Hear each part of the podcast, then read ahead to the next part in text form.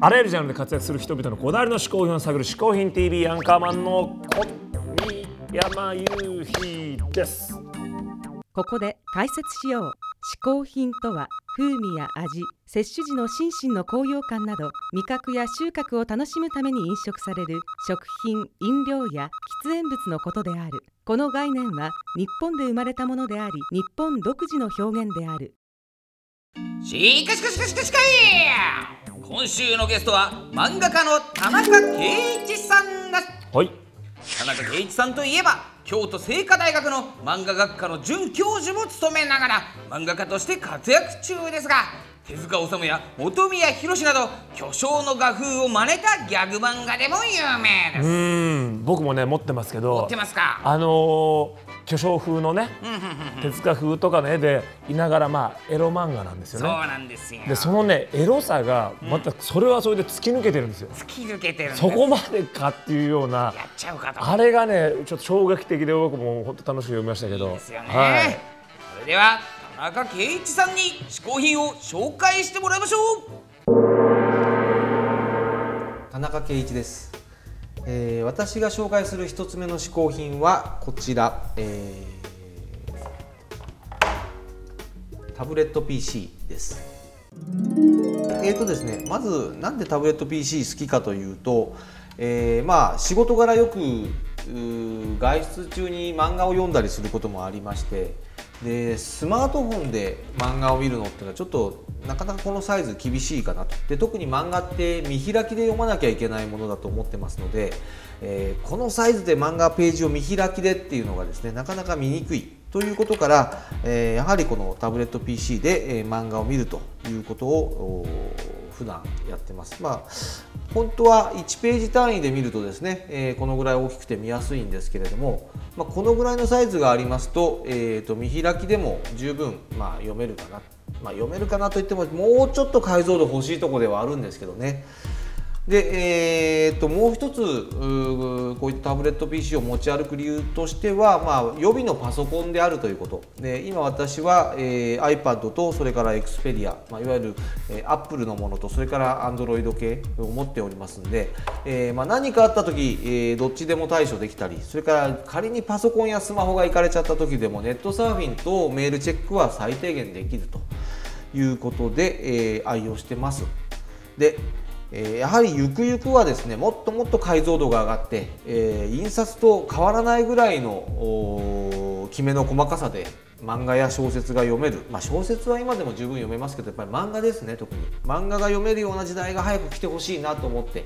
でそういう時代を迎えるためにも、えー最新のものは常にチェックしておこうかなと思っております。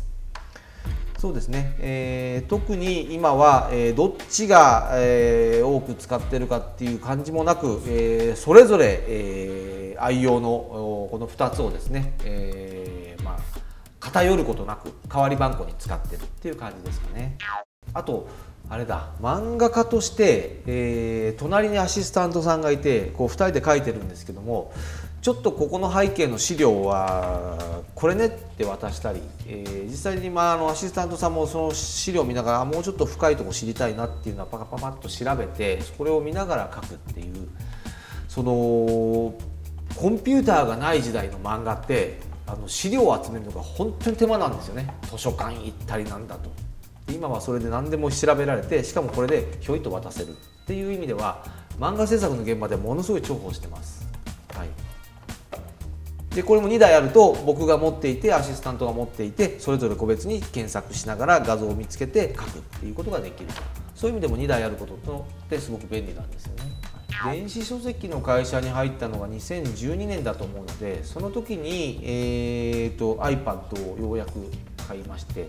あの時代ちょうど iPad 出て、えー一段落ついてみんな、あのー最初「魚影」って言ってたんだけどもだんだんだんだん普通のパソコンとして使う人それからなんかパソコンの方がいいじゃんってパソコン行っちゃった人とかいろいろいた中でちょっと遅咲きながらあこれが iPad かっていうのを、えー手に入れてえーさすがにこんなでかいともうほとんどこれパソコンだよねみたいな感じでその大画面が嬉しいみたいなところが。えーありましたねそれが2012年それからもう3年経って iPad は一度買い替えましてでその後に、えーちょうど時期同じぐらいかなあのいわゆる Android の方も買ったというところですなのでそろそろまた新しいものに買い替えてもいい時期なのかなと思ってます、はいえー私が紹介した1つ目の試行品は、えータブレット PC でした田中圭一さん一つ目の試行品はタブレット PC でしたうんいかにもやっぱねこの漫画家さんらしいねこの嗜好品ですけどねはいはいさあ今回の特別コーナーはこちらです、うん田中圭一先生に小宮山雄飛をまるまる風で書いてもらおうおおえ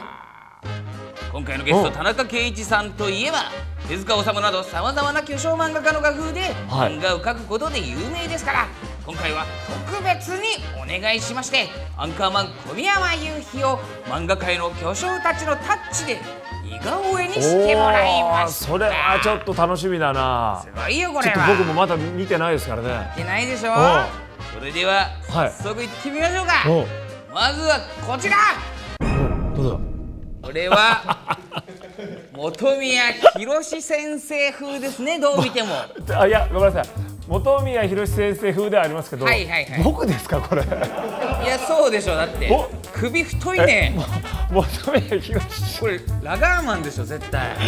うわあ僕ですねはい、ねこれ特徴がですね、はい本宮先生の場合は鼻と頬の線ねうんはあと顎と下唇の下の線ああの影みたいのがやっぱ本宮先生っぽくなるんだねだからやっぱそのね、全部ちゃんともうあの田中さん分かってるんでしょうねもちろんですよこうこういう風に書くとこれ風になるんだというのがね目つき悪いねこれ目つき悪いねこれ本当にね色眼鏡がね ここのでもセーターみたいなの持ってないよねこれ完全にそうだねこれはちょっと違うねいやーそうこうなりますかなるほど似てるでしょでもはいはいはい続きましてこちら、今度はこれ永井剛先生のタッチで書いていただきました、はい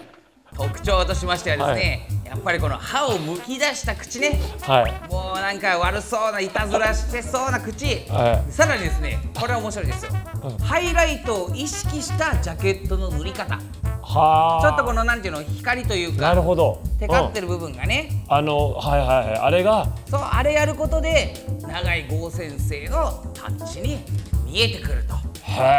えこれもでも僕なのかっていう問題がちょっそうとですねもう眼鏡かけさせりゃいいってもんじゃないんですけ どねあ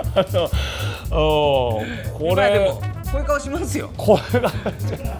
あの別に僕これ、全然僕だっていうの知らずに永井先生の作品にこのキャラ出るなら別に全く僕だと思わそなういだけよど、ね俺らもわかんないね多分ね まあでも似てま嬉しいですけど似てますよね続きましてまだまだありますよ続いてこちら 藤子 F 藤尾先生のタッチですねこれこう急にいい人になったねうん、うん、なるほど急にいい人になったよこれね特徴はです確ねかに、うまずやっぱりこのジャケットの模様ねん、これね格子模様これはいかにもだよねこれやると近づくとあーさらにねこの瞳というか目の形ね確かにちょここれっねこれも藤子先生ですわうんねこれはわかりますね、もうほんといい人になるなる藤子先生だとねうん、もっとほらもっとドラえもん出てくるような子供の感じのキャラかと思ったらあれと大人のちゃんと大人でしたねこれもちねろんですよ、はいね丸首のねシまあ、ャこれわツかるも着るこもんねれよくベこれベレー帽かぶったらもう僕じゃないもん ね完全にねねでうん最後はこの巨匠ですおー手塚治虫風です ね今度は、これでもさうん、ちょっと4つ並べてみてもらうんですけどこれもうなんか僕なのかっていう感じするよねこれそう4ですつね並ぶとね同一人物かどうかと言われるとねこれこれが同一人物かっていうのがちょっと相当な変装上手になるねこれそうだねこれ4つ並べるとちょっとぐっと面白さが増すねやっぱそれぞれあるんだねそれぞれあるんだねであれですよ手塚先生のね特徴は,、はいはいはいあのグローブみたいな手これねうんこの手あこれやっぱ独特なんですよこの丸みを帯びた指ねうんあと何気にこの後ろの何モヤモ ヤそうかゆうひくん関係ないんだけど僕関係ないんだけどあれが手塚風なんだそうなんですよなるほ巨匠はオリジナリティ確立してますよみんないやーこれはちょっとねあはいの嬉しかったですけど面白かったですね、これはえーやっぱ通常の似顔絵と違ってそんなに自分にめちゃくちゃ似てるもんじゃなくその画風の方で来るからそうですね最後まで別に俺かっていう感はちょっとあったけどねまたいい経験ですよこれいやーこれありがとうございました本当に、田中圭一さんわざわざ帰ってこんないただきまして本当にありがとうございました